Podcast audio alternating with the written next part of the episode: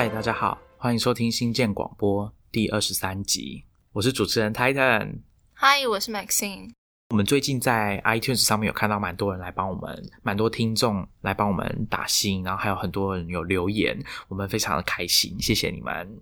那希望大家如果喜欢新建广播的话，也可以持续的收听我们的节目，然后帮我们打新分享。你也可以告诉你亲朋好友说，你最近有发现新建广播这个 podcast 跟科技有关，跟科技如何去影响生活，然后还有找到一些创新的故事。如果你有把我们的节目推荐给你的朋友们，我会很开心的。那这一集就是当你把我们的节目推荐给你朋友，而他告诉你说他还想要听更多的时候，那我们的这一集节目应该就会派上用场了。那等一下，刚刚太太，你刚刚一直说很开心，我觉得没办法表现出来到底有多开心。今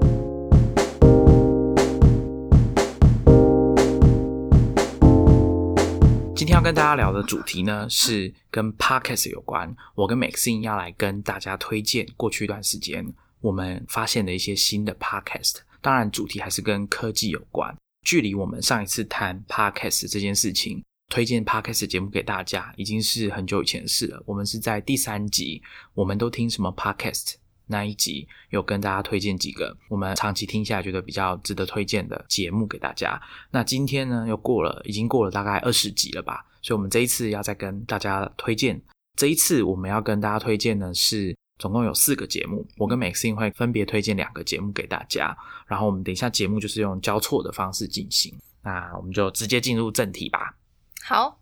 那我今天要跟大家分享的第一个 podcast 节目是，它叫做 Behind the Tech with Kevin Scott。它是微软底下的一个节目，然后由微软的技术长 Kevin Scott 亲自主持，然后邀访来宾，然后跟来宾之间做就是对谈跟互动这样子。那 Behind the Tech，嗯，顾名思义，它就是。来听一些科技人分享他们的幕后故事，比方说他们怎么踏入这一行的，然后现在手上正在做什么啊专案啊 project，然后有什么有趣有兴趣就是有趣的事情，然后中间这个过程这样子，那。我先讲一下这个节目的形式，因为我自己个人觉得它的形式是蛮特别的，比较少见。虽然我刚刚说这个节目是由啊微软的技术长 Kevin Scott 他亲自一对一的面对来宾做访问，不过他的节目其实可以拆成三大段落，然后等于说开场前面有五分钟，然后中间是就是对谈。然后后面呢会有五分钟是收尾，那中间只有中间对谈那部分是 Kevin Scotts 跟那一位来宾，那前面的开场跟后面各啊跟跟后面收尾的五分钟是由 Kevin Scotts 跟另外一个一个女的叫做 Christina Warren 她一起来做这件事情。那这位 Christina Warren 我去查一下，她的身份很特，她也是在微软工作，然后她的身份叫做。英文讲的话叫做 Senior Cloud Advocate，我其实不是很确定该怎么去翻译这个名字，有感觉是有点自创的一个职位。那我也我也想了一下，他大概可能是做什么的，因为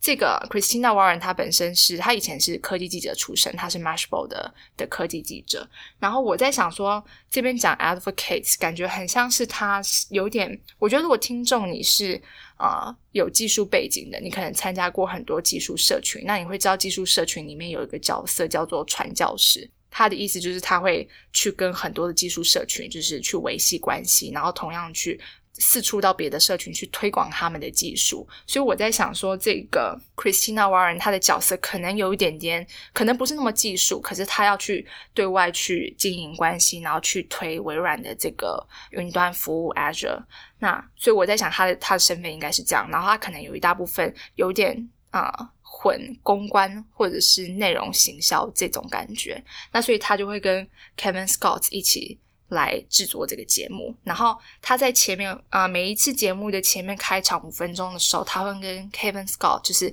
来聊说，哎，我们今天要邀请的来宾是谁？然后我们认不认识他？比方说最新的一集，应该是最新的一集吧，他们邀请到的是美国戏骨知名的加速器 Y Combinator 的前 President 总裁，就是 Sam Altman，他现在是 Open AI 的执行长。那因为刚好就像 Christina Warren，他以前在跑科技线的时候，他就。访问过就是 Sam Altman 很多次，所以他们在那一集的节目开场的时候，他就会跟 Kevin Scott 分享说：“哦，那个时候他认识的 Sam Altman 是什么样子的人。”那他们今天节目打算怎么跟 Sam Altman 来聊天？等到 Kevin Scott 访完就是这位来宾之后，Kevin Scott 跟 Christina Warren 就会在后面五分钟的时候，会等于说两个人闲聊，然后回顾一下刚刚的访问，觉得说，哎，有哪哪一部分特别有趣或什么，算是帮就是听众做一个收尾跟总结，或是新的分享。所以这个节目其实我觉得他用这种方式切，我觉得对听众来讲是一个蛮好的体验，因为一开始有人带入这个场景，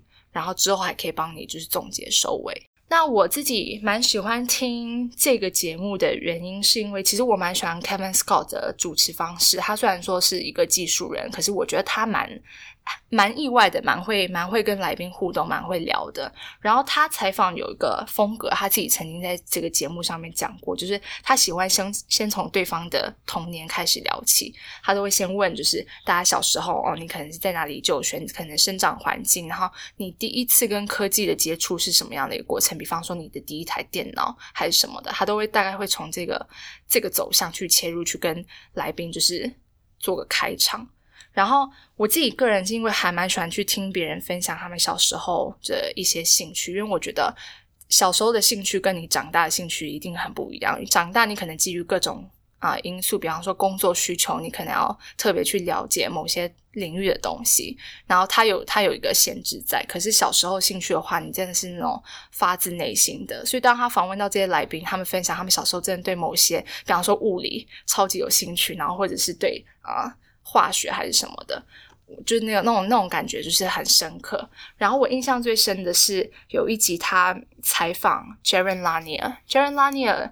简单介绍一下，就是大家可能会称他为就是 VR 之父。那因为他是算是最早开始使用或者是贩卖那个我们现在看到 VR 那个头戴式的装置，对，他是算是最早在开始做这件事情，大概是八零年代左右吧。然后。我就是听这集的采访的时候，我才知道他的童年真的是非常的苦，因为他跟我们一般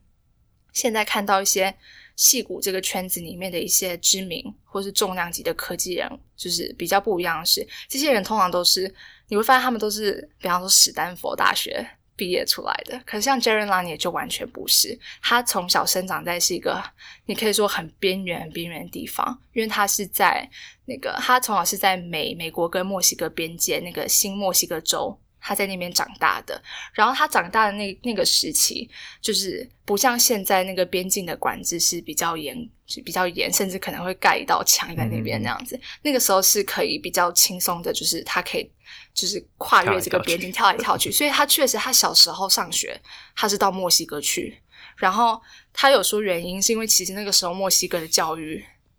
其实学校教教学是很好的，而且他的进度，他们教学的进度其实比那时候的新墨西哥州还有德州，就是通常会超前个一两年那样子。所以对 Jaren Lanier，他可能本身就是非常聪明的一个小孩，然后他他的时候就会被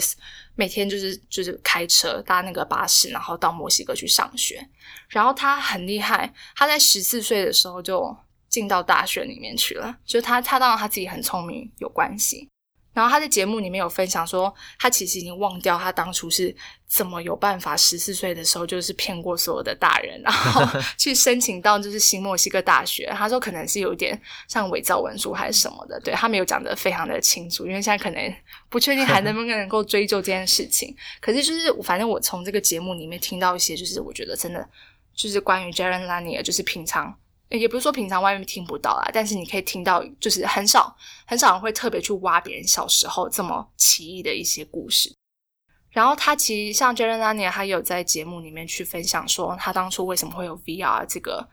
点子出来。那个是因为他小时候就是在十几岁的时候，他妈妈过世了。然后他妈妈过世的时候，对他的就是整个生活的影响产生很剧烈的变化。他开始有点就是。自我边缘，然后开始产生一些有点像社交障碍这样子，然后他就会很希望能够有一个虚拟的空间，是可以在那个空间里面去跟其他人做互动。所以他说那时候是他最早就是对 VR 的一个雏形的一个想象这样子。那回到 Kevin Scott 这个节目本身，我刚刚有讲，他虽然说是技术长，可是他整个在采访跟来宾互动上面，你感觉不太出来他是。你不会觉得他好像就是是那种很学者或是什么，不会不知道怎么跟人家互动。那我猜也有可能是因为他目前邀访到的来宾都是他啊、可能是同个产业的人。比方说，像是他有邀到 Ray Hoffman，那 Ray Hoffman 就是 LinkedIn 的的创啊、创办人之一。那因为 Kevin Scott 在 LinkedIn 被收购、被微软收购之前，他就是 LinkedIn 的技术长，所以他可能本身就已经认识了。所以他在节目中跟这些人互动的时候，是你可以感觉出来是非常顺畅的。然后，尤其这些人在提到很多比较技术方面的议题的时候，他完全是可以接得住，而不是只是好像是让这个人自己讲，然后他完全是在状况外。所以我觉得那个整个听众听起来的感受会是蛮好的。我补充一下关于 Jaron Lanier，他其实之前在我们的节目就已经有登场过了。我们在讲应该是科技书籍的那一集吧，怎么挑选？啊对那他就是一个常年经营在科技产业里面，而且他对于科技这件事情的想法是比较警觉的。他并不是大家想到戏骨的那些科技人就会想到说他们是很热情的拥抱技术，很拥抱科技，然后觉得科技一定可以对社会带来很多正面的影响。Jaron Lanier 他反而最近几年，应该是说他反而常常在提醒大家关于科技发展的一些盲点。那他跟 Kevin Scott 的关系是什么？其实是因为 Jaron Lanier 他最近前一段时间加入了一个人工智慧的新创公司，叫 Lobe。L O B E，大家可以去 Google 一下，那是一个用有一点像是用图像化的界面，让大家可以去训练做 machine learning。他的创办人是以前苹果的一个设计师，叫 Mike Matas，是一个年轻而且很厉害的设计师，参与过很多厉害的专案。那他的公司，他以前创办的另外一家公司就是被 Facebook 收购，所以他已经去 Facebook 工作一段时间。离开之后呢，又最近前段时间创办这个 Lobe，那很很快吧，好像应该没几个月就被微软收购了。嗯那我有看到，就大家去搜寻，可能会在网络上看到一张合照，就是他们团队，包括 Jaron Lanier 都在里面。然后这个节目啊，我会特别想要推荐给可以说是刚入门，想要刚入门就是科技产业，想要认识这边比较重量级的人物的的听众，然后或者是你也想要练练看你的英文，就是听听看英文的 podcast 的话，我觉得这这个 Behind the Tech 其实是一个不错选择。为什么？因为第一，我啊、Kevin Scott 他的讲话其实咬字都蛮清楚的，然后他跟来宾啊。我到目前为止听到来宾讲话，其实也没有说很状状态很不好，因为可能是可以跟他有很的互动比较密切那样子，所以不会有那种很尴尬的情况出现。然后另外再是，我觉得他们背后制作团队大概那个录音的场地设备应该是蛮好的，所以他并没有让你在收听的过程中会那种杂讯啊，或听不清楚人家在讲什么。所以就是你听的状况是很好，你可以很清楚的听到他们的咬字每个发音。然后另外是这个节目很贴心，它有准备逐字稿，而且它逐字稿还可以 PDF 就是 download 下来，而且是还蛮完整的逐字稿，包含我刚刚前面说他们开场五分钟跟后面收尾的五分钟，它都完整的就是包起来那样子。然后另外它有 YouTube。它它不是影片，它其实就只是一个就是封面照，然后可是它音档是有上传到 YouTube 上面。那你其实，在 YouTube 上面你可以开就是字幕，然后算是蛮蛮好的，就是可以对准他们在讲什么。所以如果你觉得只是单纯的用耳机收听 Podcast，觉得不是还想要再很仔细的去听他们讲什么话，你有其他方式可以去收听这样。我想，如果是以学习为目的来听这个 podcast 的话，可能逐字稿真的蛮重要，或不然至少要有 YouTube 那种上字幕的功能。嗯，对。但是其实大部分的 podcast 不会有逐字稿，可对能可能一方面是技术的关系吧，然后当然英文虽然语那种语音转文字的技术已经很成熟，可是还是有几个问题，比如说像 Cam Scott 这种有来宾对谈的，不是一个人讲到底的，那可能还是没有办法很快速的做辨识，对辨识出不同的人讲话。而且因为人工逐字稿其实要花很大力气，所以除非你有你的团队够大的话，不然 其实是没办法做这件事。没错，那中文就更少了，我觉得。对，那 Maxine 听起来 Kevin Scott 的节目，他的来宾重量级的人物蛮多的。你觉得这个听起来跟其他我们之前有跟听众提过的节目，像 Massive Scale，就是 Ray Hoffman 他自己主持的，或者是我们的听众也蛮喜欢的 Tim Ferriss 跟他的 The Tim Ferriss Show 会邀请很多厉害的来宾。你觉得这个节目比较起来有有没有什么不一样的地方？嗯，我先说这个 Kevin Scott 的这个节目其实很新，它目前大概只有十几集，然后它更新的频率大概也就一个月一两次这样子。那它确实可以邀到很大咖的，我觉得跟他本身的身份有关系，还有他长期就是在这个产业里面，所以他目前邀到的人确实都是蛮就是高阶的一些很资深、很资深的。那我觉得。其实我觉得这些大咖要上 podcast 或者到其他节目里面，就是受访，并不是一件很难的事情。比方说，我们今天想要听 Ray Hoffman 去去受访，你应该可以在 YouTube 上面或者各个地方找到很多。但是，就像刚刚 Titan 提到几个例子，比方啊，Ray Hoffman 自己的节目 Master of Scales，或者是 Tim Ferriss Show 也是很常邀到超级大咖的，或者像 Kara Swisher 这个我们之前有提过，嗯，很资深的科技。科技线的媒体人，他自己的节目就是 Rico Dico，这些节目也都可以邀请到大咖，可是他们也都有自己非常特别的呃独特的风格。那比方说像 Tim Ferriss，他他的节目都很长，就是。一定会超过一个小时，有时候一个一个小时半，然后到两个小时都很有可能。那我觉得对很多听众来讲，这个可能就不是第一个不是那么好听的，因为它实在太长。然后再加上听 Ferris 他自己采访的风格也很特殊，我们在第二季的时候有介绍过，他常常会问一些很奇怪、很奇怪问题，比方说，如果你有个很大的广告看板，你会想要在上面写什么？像这样的提问。那我觉得可能对第一次想要去认识某一个大咖的。科技人也好，这种提问就会让你觉得，呃，我到底是要听这个人的什么东西？就听 Ferris 的提问都不是属于比较正统的那种提问，所以就是我觉得对于想要第一次认识某一某一个人物的话，听 Ferris show 可能不会是最好的一个选择。然后像 Kara Swisher 的话，他的节目更不用讲了，因为他有非常这个主持人自己本身有非常强烈的。风格，然后对科技也会进行蛮多的批判，然后他的提问都很锐利，就是比较属于典型那种媒体人在在想要有点像要逼拷问你或逼问你的那种感觉。那我觉得，如果你不是很喜欢 Kara Swisher 的这种风格，或是他的一些立场的话，你可能也没有办法接受他访问，就是他的节目形态或他访问这个大咖的方式。所以，反而我觉得回过头来看 Kevin Scott 他的提问都是蛮就是蛮正规的。然后可以让你中规中矩去认识一个人，我觉得这是一个差异。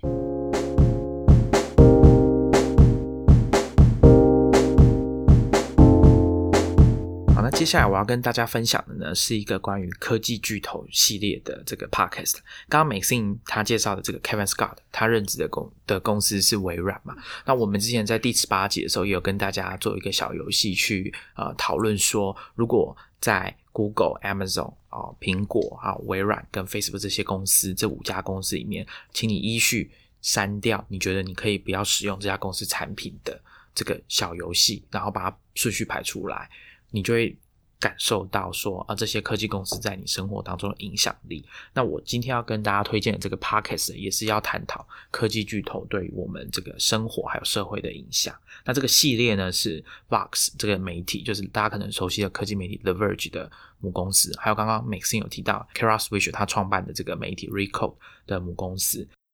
这个节目呢叫做 Land of the Giants，可能可以姑且翻成这个巨人的国度，或者巨人们的领土之类的。科技巨头，科技巨人的国度。这个就是 Box 跟 Rico 的合作。那总共会有，应该是一系列，这是一系列的 Podcast。理论上应该会有五季，因为它就是要研究探讨这个五个科技公司。但这五个科技公司跟我刚刚前面第我们说第十八集我们讨论的这个并不一样，成员并不相同。通常一般在金融圈会叫他们 FAN，F A A N G，代表的公司就是 Facebook、Apple、Amazon、Netflix 还有 Google。他们就是这个系列《Land of the Giants》这个 Podcast 就是要讨论这些科技公司他们是怎么改变我们的生活，不管是好的或坏的。那第一季就是今天要跟大家推荐是已经上架的第一季，主题是 Amazon。那这是由 Rico 长期追踪报道。Amazon 的新闻的记者叫做 Jason Del Rey，他是主持人。那他这个节目的形式呢，是由这个主持人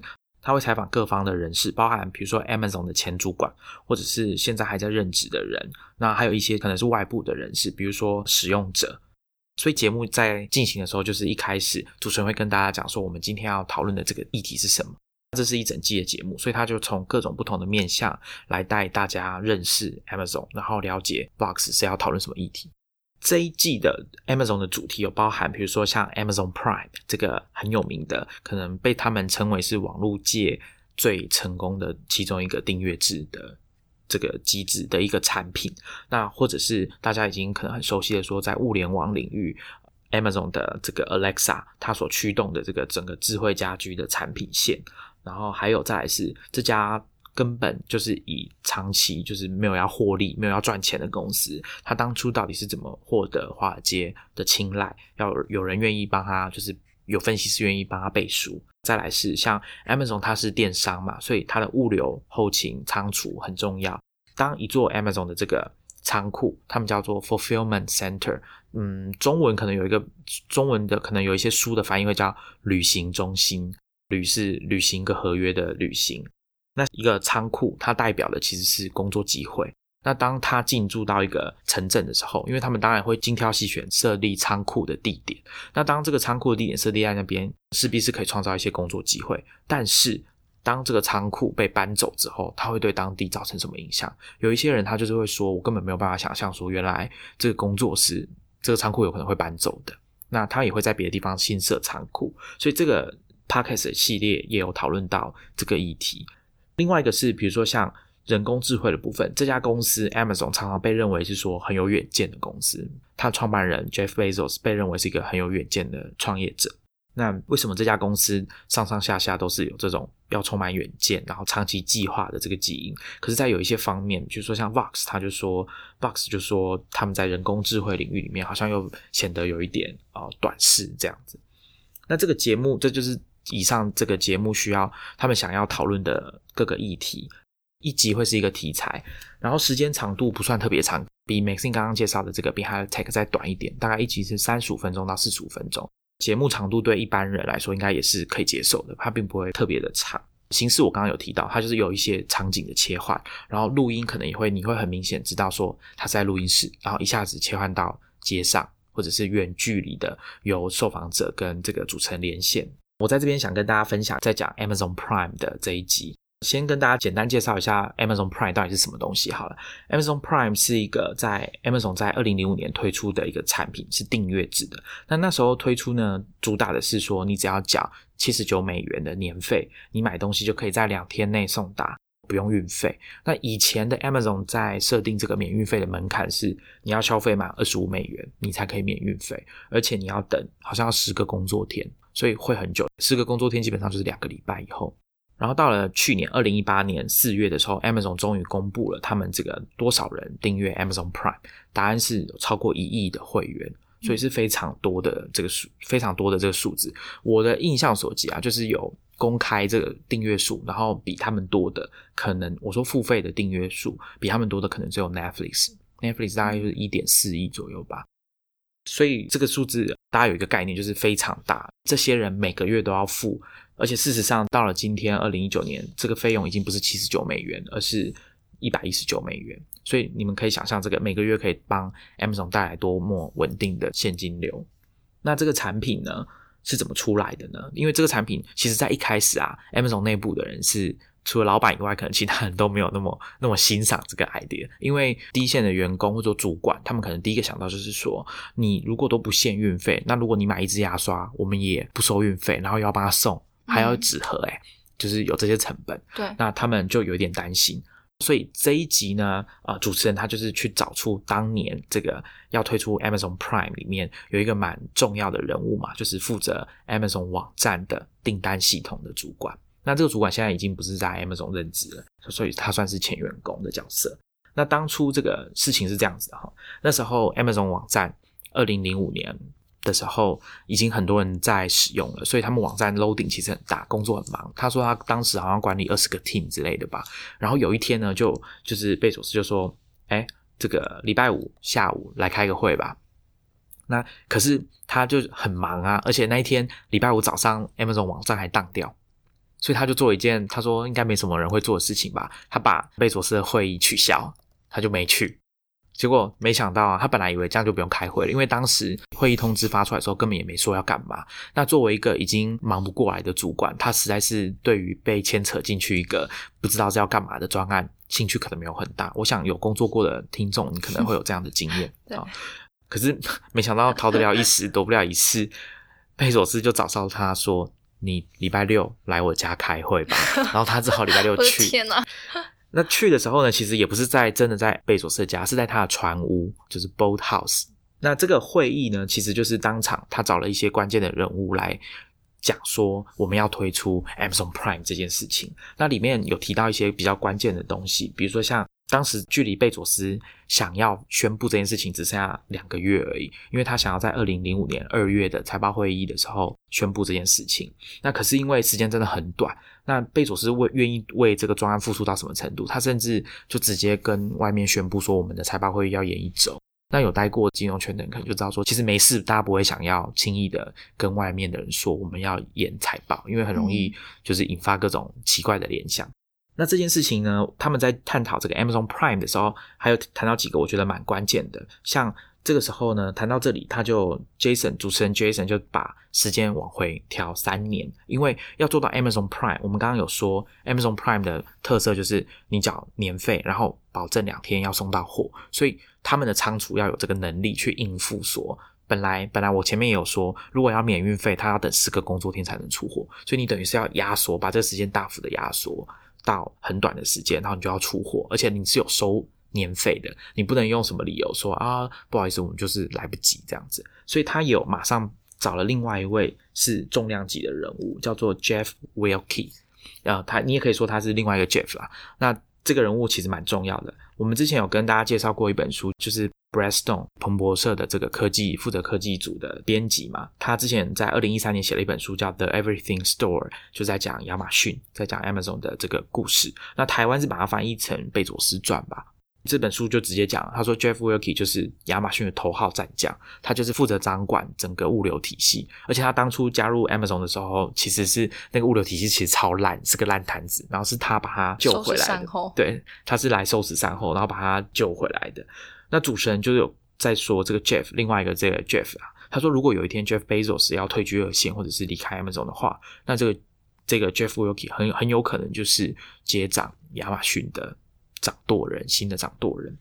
那他当时负责什么工作呢？在二零零二年的时候，他做的事情是他们的这个仓储叫做 fulfillment center 嘛。那那时候他们在计划一个东西，叫做东西下单之后到真正出货的这个时间，他想要把它缩短。原本在那个那个时候，他们要比如说你下了订单之后，到亚马逊的仓储开始动作，把货放到货车上。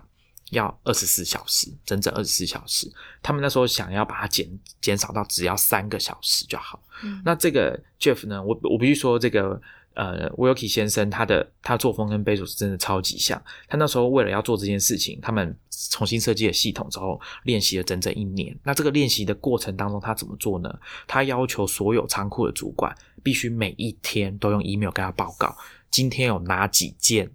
货物哪几件订单没有在他们想要三对，没有在三个小时内出货，原因是什么？每一件都要写。他说他这样持续了大概一年的接近一年的时间，过了一年之后，他们才敢对外宣布说我们要开始做三小时内就帮你出货。然后他们后来做了一个设计，到今天应该都还看得到。当时他们有这个自信之后，消费者就可以在 Amazon 的网站上面看到，哎，你想要在几月几号收到这个商品吗？那你请你在未来三个小时内下单。那你就可以在那个日期收到这个商品。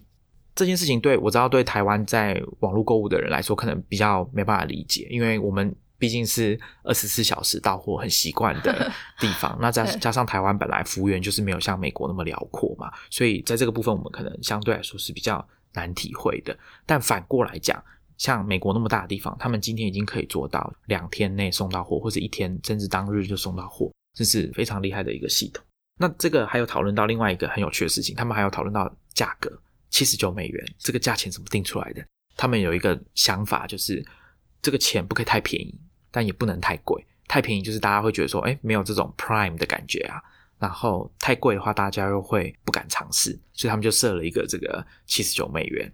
那关于这个事情，其实网络上有蛮多新闻可以去查，有很多资料，或者是《The Everything Store》这本书都有提到。但是在这短短三十几分钟之内，你就可以听到说《Land of the Giants》节目怎么讨论，跟大家介绍说当时这个很成功的产品是怎么开始的。它里面还有其实还有访问到其他人，比如说 Amazon Prime 在加拿大的负责人吧，他就说，虽然大家会觉得说啊，Jeff Bezos 很英明神武这样，包括这个 Amazon Prime 也是 Bezos 他自己在背后力挺这个 idea。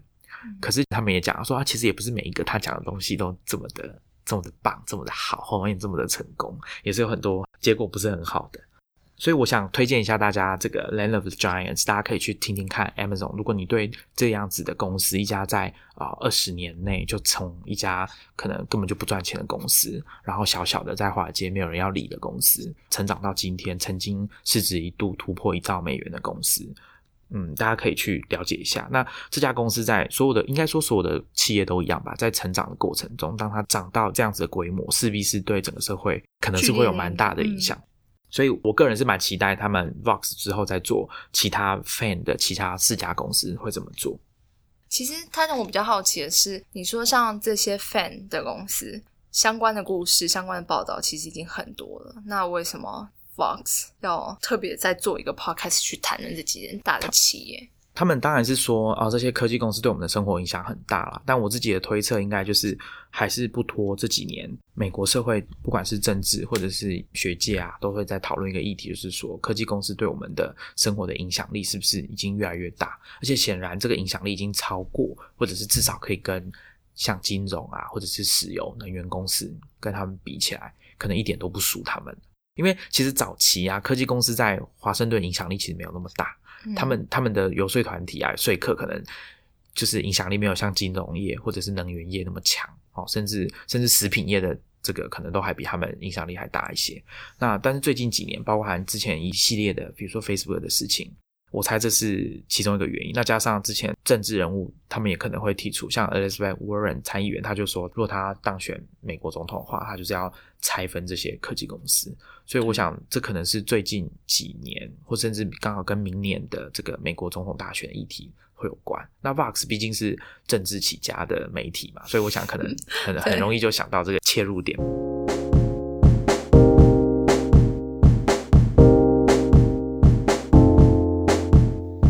这边直接来介绍我第二个想要介绍给听众的节目，它是 Basecamp 这个软体公司旗下的。一个 podcast 叫做 Rework。那 Basecamp 这家公司，我觉得如果是我们的听众或是我们忠实读者的话，应该曾经在我们过去分享的文章里面都会有注意到这间软体公司。那大家可能最熟悉的，大概就是他的 他的共同创办人之一是鼎鼎大名的，就是 DHH。那他是 Ruby on Rails 的作者，可是大家对他的印象可能会是。他长很帅，还有他开赛车这件事情，就可能号称什么欧洲林志颖、欧洲林志颖或者什么 工程师界的林志颖，大概是这样子吧。我自己个人在过去可能在 Twitter 或是周报里面也常常会反复提到这间公司，因为我自己还蛮喜欢这家公司的一些风格，跟他们主张的一些跟工作文化相关的的一些，你说是主张或是价值观。另外一个我蛮喜欢的原因，是因为我觉得他们在做内容上面其实一直都很完整。他们算是蛮早期就开始有认真在经营自己的部落格，叫做 Signal V Noise。之前有在 Medium 上面写，后来他们又搬回自己的自己的网站上面。那除了像是部落格之外，他们两位共同创办人 Jason Free 跟 T H H 也是一个很爱写文章、很爱出书的。他们已经出了三本书了，第一本叫 Rework，然后第二本叫 Remote。就远端工作那个 remote，然后第三本是去年底出的，然后 It doesn't have to be crazy at work。然后其实这几个名字你都可以看出来，他们谈论的一定是跟你的工作相关。然后他其实，在书中里面就是反复提到他们。他们这家公司的文化，他们认为什么样子才叫做好的工作环境，或者他们认为一家公司应该要怎么经营？那这也带到就是为什么我很喜欢这家公司的原因，因为他们主张的公司经营的方式，还有团队的文化、组织的文化，其实跟我们过去比较普遍而言看到戏骨啊戏骨主流的方式有一点点落差。虽然说他们还是有些重叠部分，比方说 Basecamp 是一家就是。很强调远端工作的公司。那这个远端工作这件事情，在戏谷，尤其是科技业，有很多工程师的地方，其实也是蛮常见的一个现象。可是除此之外，戏谷我们常常看到说，创业的时候会很喜欢提，比方说金石创业啊，或什么快速破坏，然后快速成长，甚至像。我们刚刚前面有提到的那个 LinkedIn 的创办人 Reid Hoffman，他最近又出了一本书，叫做《闪电闪电扩张》，就是比快速扩张还要快快快很多，就变成闪电扩张那样子，就代表你要非常快、急速的，就是爆炸式的成长。比方说像 M B N B 那种 case 的话，那你就可能要走闪电扩张这种创业模式。我刚刚讲这几个，大家好像提到说创业、新创、新创软体公司、科技业公司创业的时候，好像这些几个就是基本的教条、基本教义的感觉。那 Basecamp 的这两个创办人其实就是非常的，嗯，没有很推崇这种这一套。说法，他们反而觉得就是公司，你不需要一定要长那么大，你不是所有的新创公司，你创业都一定要去跟投资人就是募那么多钱，就是动辄就是几百万、几亿的美元这样的这样的金额，然后你也不是一定要追求上市，然后你公司里面的文化也没有说一定要就是大家都工作的很累，或者是。反反面来讲，就是你就是嗯，他说提供他们会提供很好的福利没有错，可是就是你也没有必要说一定要很超时的工作或把自己做的很累，你应该要能够 work life balance 这样子。我记得他们夏天的时候好像一个礼拜只要上班四天，也太好了吧，几个小时。大家如果有兴趣的话，可以去看他们的官网。他们官网其实，在招募就是招募人才的那一页底下，他们是非常清楚的列出来，除了工作需求之外，他们底下列了非常多他们公司的福利，所以代表其实他很重视，就是员工的在整个工作时候的身心状况这样子。所以像 WeWork 这个 Podcast 的节目，它其实谈论的主题都是环绕在我刚刚讲的他们 Basecamp 整体的，你说经营者哲学、经营组织文化这一类的议题，比方说他们。讲到像是啊，remote 工作，他们会讲说，虽然说他们大部分的员工都是远端工作，可是偶尔的时候，你可能也需要办一些活动，去把全世界各地你的员工就是聚集在一起，然后凝聚一下大家士气或什么。那他们就会在节目里面分享其他跟他们做类似一样事情的公司怎么处理这件事情，然后他们自己又怎么做这件事情。那我这边想要特别推荐一集，是我在。我们的科技创业周报第一百九十一期上面曾经有推荐过的那一集，讲的是人才招募这件事。那一阵子大概是二零一九年的七月中到七月底吧。那阵子，如果听众你是有在 Twitter 上面 follow 一些科技圈的一些大小事的话，你可能会有注意到，就是 Basecamp 在那段时间算是蛮高分贝的，或者是就是一直在真人。这件事情比较特别，是他们过去其实不是一个。很爱就是一直真人的一家公司，这是回归到我刚刚说他们的公司文化，他们其实并不讲求就是要扩张，所以人员也不需要一直不断的去团队不需要一直不断的去扩编，然后所以他们反而会希望是大家在这边工作的时间就是可以比较稳定的在这边工作，所以他们的员工的年资有时候都是蛮长的。可是他那一阵子就是很频繁的在说他们在真人，然后开出了五个职缺。然后那五个职缺，嗯，他们真的是很热门的公司，听说就涌进了大概四千多份的履历还是什么的吧。然后他们把这一整个过程，就是他们招募的过程，就是透过 podcast，然后也透过部落格的文章，就是很详细的写出来。那他那一集 podcast 节目那集的题目叫做 Higher When It Hurts，那意思就是说，这其实是他们 Base Camp 的在。真人这一方面，他们的一直以来的一个主张就是，除非你真的感受到痛，不然的话，你不要轻易的，就是好像一个萝卜一个坑，然后你就把它塞满。你应该是在真人之前去思考，说我为什么现在需要真人？那是因为我是不是可以透过其他方式来解决这个问题？我是真的缺人吗？还是是因为我的资源之前的呃分配？出现问题，然后或者是我的每个人员的工作 loading 上面没有处理好，所以才会造成好像我们有些事情没有处理好，然后必须要多一个人手进来进来做这件事情。那他们的这个主张说 higher when it hurts，其实也是尽可能的去避免一些资源滥用，然后或者是很盲从的说哦，我我只是要追求我的公司一直扩张，所以我需要扩编这样子。那可是他们在那一集的。Podcast 节目里面也有解释说，那他们为什么这一次突然间要开了五个圈，然后一直去宣传说他们需要人力？那是因为其实去年二零一八年十一月的时候，他们曾经发生过一次，呃，照他们说法是。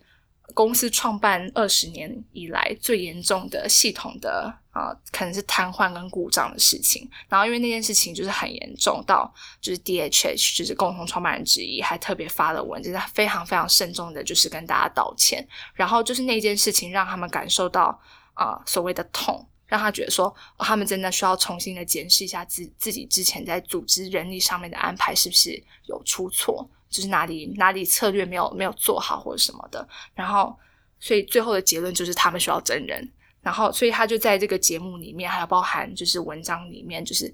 我觉得蛮好的一点，就是他们还蛮公开的去谈论他们公司碰到的问题，而且去承认自己好像之前有失算，然后就是没有规划好，所以这个节目我会推荐给就是可能对于啊公司的组织文化。想要多了解的听众朋友，尤其是如果你可能也不是那么喜欢只接受戏骨，就是我们现在比较常看到戏骨新创他们走的那一套路线的话，我觉得 Basecamp 的 Rework 这个节目会是个蛮好的选择。我觉得这个机会蛮难得的，因为其实并不是有那么多公司愿意公开谈自己公司内部的状况，然后又是用比较高透明度的方式来谈。另外一个，我也推荐大家可以去读一下他们写的书 Rework。那 Rework 它除了就是原文之外，台湾应该也有中译本，叫做《工作大解放》，所以大家也可以去读一下。那如果你要读原文的，我觉得应该也可以，因为他的文章就是他们的部落格文章，经过整理之后发表出来，所以那个文字运用什么的，应该都不是什么很艰涩的英文。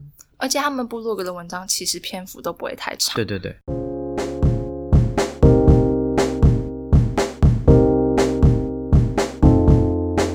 好，最后我要跟大家分享的节目呢是。DeepMind Podcast，DeepMind 就是之前很有名的 AlphaGo 跟 AlphaZero 这个围棋的人工智慧背后的公司。然后之前他们有打败这个世界围棋的冠军 Lee Sedol，然后还有中国的柯洁。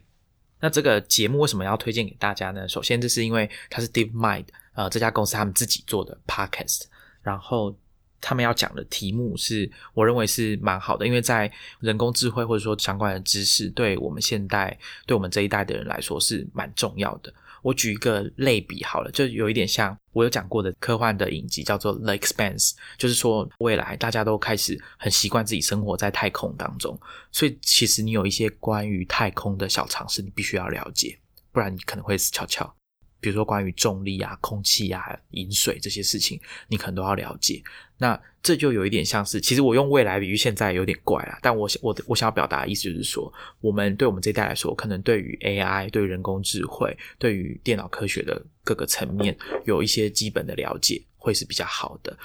讲严重一点来说，这可能跟你个人的隐私有会有很大的关系。那更严重一点，可能就是当我们把 AI 这件事情把它运用到各个生活的层面，从比较容易想象的，像啊你喜欢的内容的推荐，你喜欢的 Netflix 影集推荐，或者是以后的自动驾驶车，我们就有一点像是已经可以预见它的到来这样子。那这个就会影直接影响到你人生的安全嘛？那所以我想认识了解一下 AI，或者说。AI 到底是什么，在干嘛？那这些研究 AI 的人在做什么？我觉得也是一个对我来说蛮有趣的内容。那 DeepMind Podcast 他们想要回答的就是这个问题。他们在网站上面有一个文章在讲说为什么要做 Podcast。大家可能在听我们之前第十集，我们跟大家分享我们怎么做新建广播的那一集，我们也有提到说，当你要做 Podcast 的时候，第一个要回答的问题就是说，为什么我要做 Podcast？有这么多内容的形式，为什么我要用？Podcast 用声音来做，那他们也有回答这个问题。他们就说，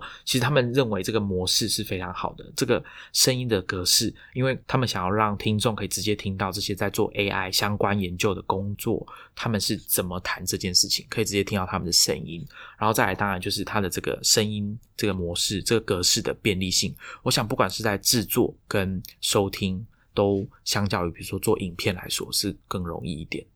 那再来，这个节目的目标的听众是什么呢？它 TA 是谁呢？其实 d m 有讲到，就是说他们知道说市场上其实已经有很多 AI 主题的 podcast，但是这些 podcast 的内容可能主要都还是做给技术社群的人听的。那根据 d m 他们自己的经验是，其实有很多人想要认识 AI，市场上是有这个需求的。所以这个节目呢，其实是做给。一般对 AI 感到好奇，但是没有技术背景的人听的。那当然，你有技术背景，你也是可以听一下，了解一下 DeepMind 的人他们是怎么做事的。那对我来说，我就是一个对 AI 感到好奇，可是没有技术背景的人。我想，我就是蛮符合他们的这个 TA 的设定的。所以到目前为止，你听，你觉得？他们解释的真的够够麻瓜够清楚吗？我觉得还不错啊。我等下会跟大家分享一集，我觉得可以，大家可以去听，然后去思考一下他们里面提到的问题。呃，我但我在这之前，我先介绍一下这个节目的它的形式。DeepMind 的这个形式跟前面介绍的这个 Land of the Giants 其实很像，它就是有一个主持人。那这个主持人不同的地方在于，DeepMind 的这个主持人是 Hannah Fry，他是。数学家是个博士，然后他也是 DeepMind 的研究员，所以他就是由他来跟大家解释，并且做访谈，他的同事还有一些外部的研究人员来讲 AI 这件事情。所以它的形式跟 Land of the Giants 很像，它会呃访谈，然后还有叙事，然后再加上一些实实际现场的录音。这个节目总共应该会有八集，我现在看他们还没全部上完。最后一集应该就是 d m 的共同创办人 Demis Hassabis 的专访。那之后大家也可以，我们在录音的时候这一集还没有出现，所以可能等大家听到的时候，这一集已经上架了。那我今天要跟大家推荐的是其中一集，主题是 AI and Neuroscience: The Virtuous Circle，AI 和神经科学一个良性的循环。这一集主要在讲 AI 研究跟神经科学是一种啊互惠的。良性循环的两个领域，可以这么说。那它里面有提到一些议题，我觉得很值得值得大家去思考一下这件事情。他在里面有访问到一个他们 DeepMind 的同事，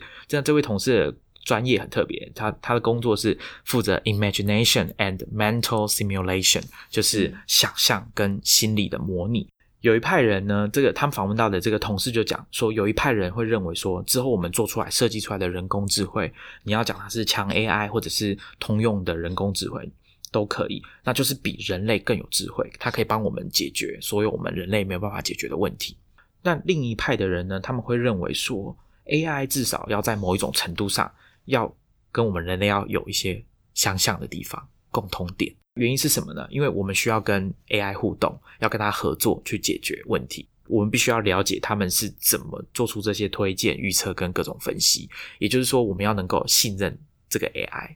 因为通常 AI 帮我们处理的事情很多都是我们无法用很直观的或者说很直觉的方式去理解的。那他说，他里面有讲说，如果 AI 就像一个外星人一样，做很多我们搞不清楚、无法理解的事情。那我们就没有办法信任它。AI 要有办法用人类可以理解的方式，让我们知道说它是怎么做事情。所以如果没有办法做到这样的话，那我们就没有办法信任这个技术。好，那这一集在里面还有讲到一些我觉得也是很有趣的题目，比如说像他们讲到 AI 的时候，就会想说，哎，那要怎么样让 AI 去学东西呢？就会开始想人，就又会回过来想人类学习。记忆的能力，比如说回想一件事情，当我们有有时候在想说，哎，我要找一个我忘记在哪里的东西，比如说钥匙，或者是我的某一件衣服或某个包包，好了，我们可能就会开始回想最后一次我们拿到那个东西是什么时候，然后开始想我们做了什么事，把那个东西搬去哪里，最后你可能这件事情就可以帮助你想到说去怎么去把那个东西找回来。这个能力其实就是呃，他们也想要让 AI 可以。学会的要有 AI 有这个能力才有办法去，这他们叫做回回想的能力。然后像叫做什么 episodic memory 吧，啊，那或者是说另外一个很厉害的，我们人类一个很厉害的部分，就是我们可以把不同的记忆连接在一起，产生一个新的 insight。比如说它里面有举一个例子，我觉得也是蛮蛮好、蛮容易理解的，就是假设你是呃你是一家店的店员好了，每天都有一个人就是。啊，牵着他的一只狗，一个男生，然后牵着一只狗来你的店里面买东西。那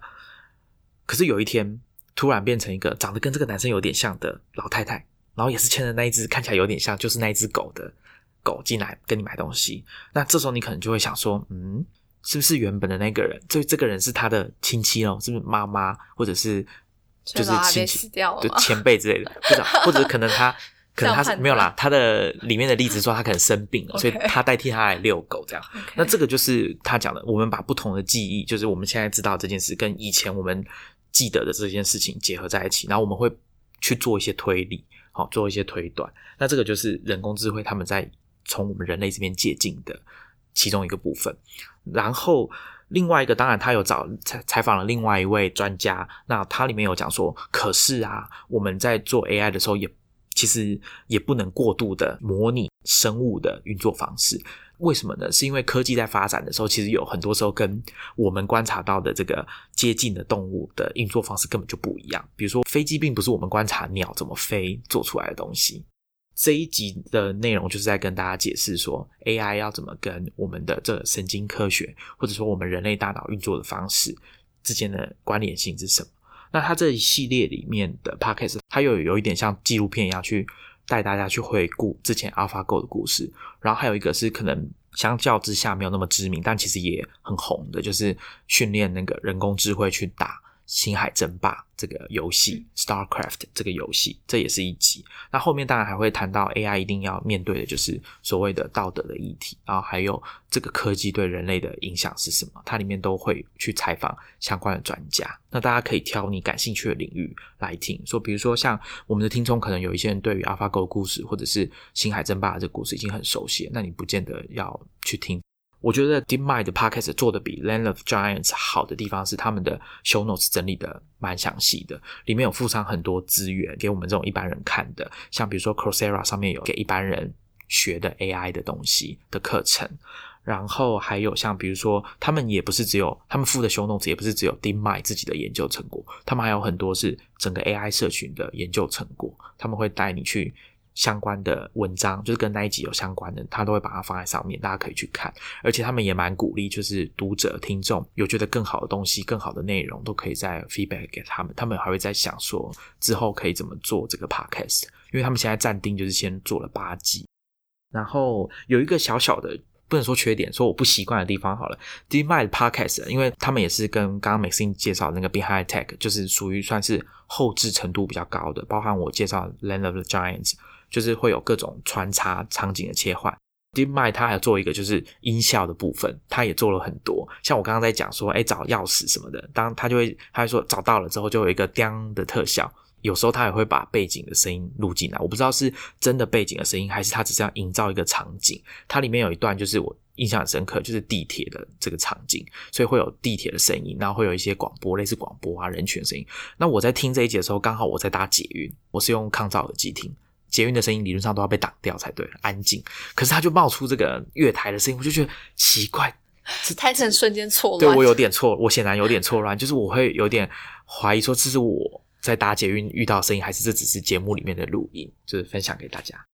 最后呢，就是再跟大家提醒一下，这是我们第二次跟大家推荐 podcast 节目。那大家也可以去听我们新疆广播第三集，我们在那一集有跟大家分享我跟 Maxine 听的 podcast，而且有跟大家提到说我跟 Maxine 当初一开始是怎么接触到 podcast 这个东西的。那再来就是我们有写过文章。科技人你不可以错过的声音，介绍了超过十档的 podcast 科技相关 podcast 给大家。然后 Maxine 也有写一篇文章叫《榨干的耳》，他有分享了超过四十档，40档对，超过四十档的科技相关的 podcast 给大家。然后还有做成一个 Airtable 的表格，大家也可以去看。我们会把链接放在 Show Notes。那最后最后当然就是我们的科技创业周报，我们每个礼拜都会跟大家推荐，可能是某一集或者是某个系列的 podcast。那我们这一集就先到这边喽，下次见，拜拜。拜拜。